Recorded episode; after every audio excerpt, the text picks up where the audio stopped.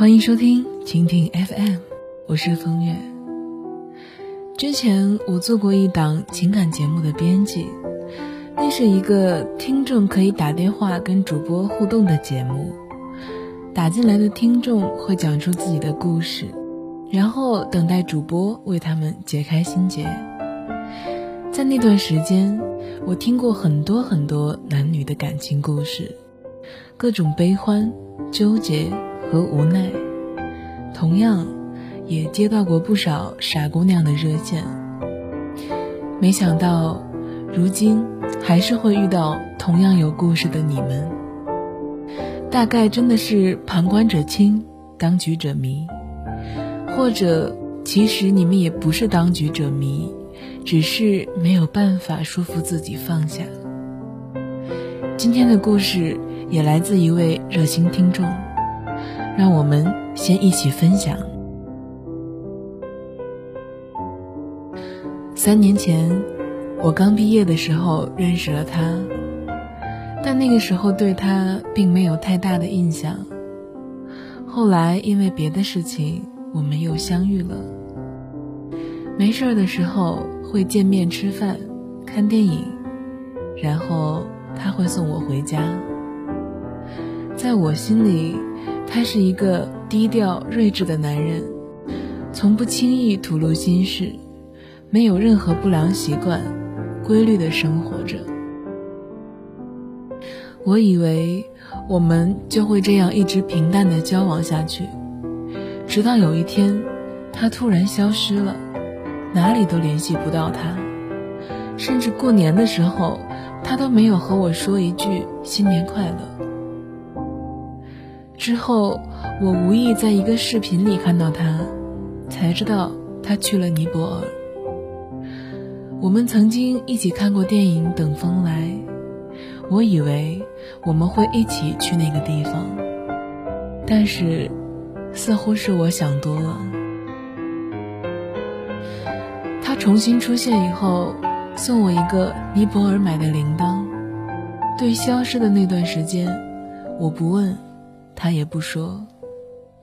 我心里耿耿于怀，就把他拉进了黑名单里。过了整整一年。鬼使神差的，我居然把他从黑名单里拉了出来，约他见了面。见面的时候，他整个人一点都没变，状态也很好。我们当时还是吃了饭，看了电影，他送我回家，仿佛这一年的空白从来都没有出现过。到家以后，我打电话给他。对他说：“我喜欢你。”因为是第一次表白，我的语气应该很胆怯，但他只是淡淡的说：“这一年改变的太多了，现在我已经有了女朋友。”听完这句话，我挂掉了电话。又是将近一年的空白，我们再也没有联系过彼此。就在前几天，同样的，我又去约他。我的想法很简单，就是很久没见了。他在微信上说：“你终于想起我了。”我突然间觉得世界特别美好，空气特别清新。第二天晚上，他来接我。约过会以后，我回到家里，他发微信给我，问我到家没有。以前，他都不会再问我的。我有一种预感，他还在我的楼下，还没有走。于是我一边回复他说：“如果你分手，记得来找我。”一边下了楼，想去看一眼。果然，他的车还在小区门口停着。我跑过去打开车门，就看到他一双疲惫的眼睛。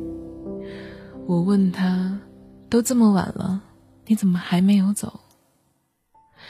他说：“太累了，在车上歇一会儿。”我心疼了，但是表面依然假装淡定的说：“还好明天是周日，你可以多睡会儿。”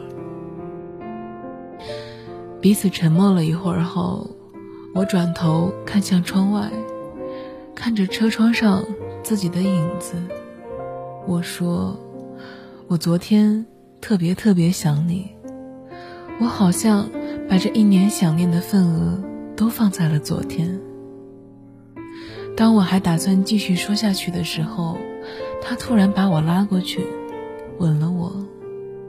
我当时就呆住了。我从来没有幻想过我们会这样，从来都没有。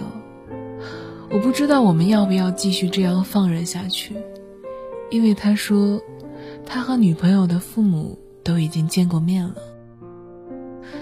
我挣脱他的怀抱以后，问他怎么会这么不冷静。他苦笑着说：“他也有意志力薄弱的时候。”但那天晚上，我拒绝了他。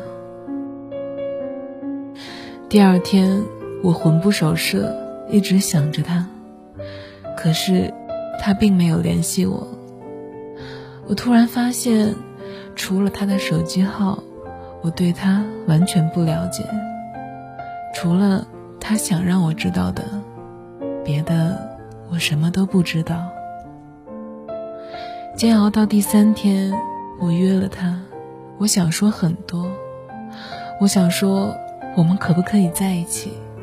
我可以等你和你女朋友分手。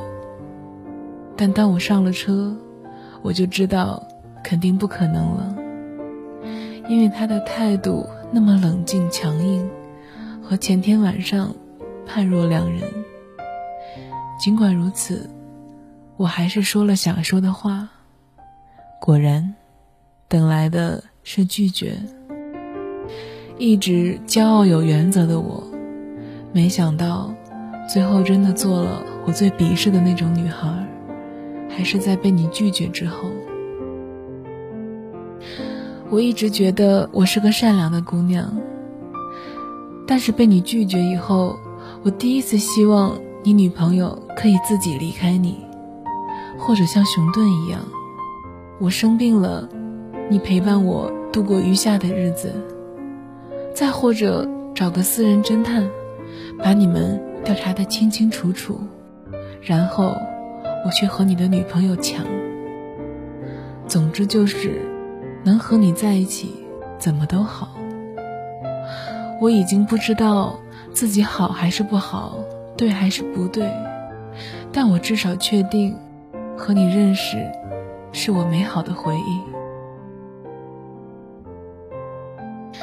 好了，故事讲到这里。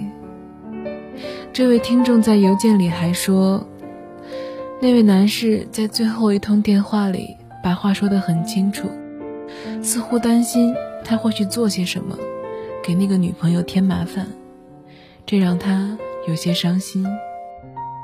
其实我想说。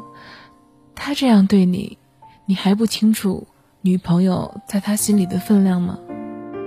又或者，其实他担心的并不是女朋友，而是担心你打扰了他步上正轨的生活。大多数男人都不会拒绝主动的姑娘。如果那天晚上的事情没有发生，我还可以佩服他是一个有原则的男人，也许还会一声叹息。虽然可惜，但是你喜欢的人还算不错。可是，事情发生了，那么，他就是一个自私的家伙，并没有那么值得你喜欢。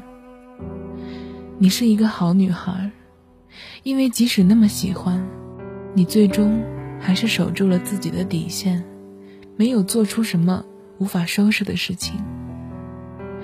不要在想象里。再为你们的故事美化些什么了？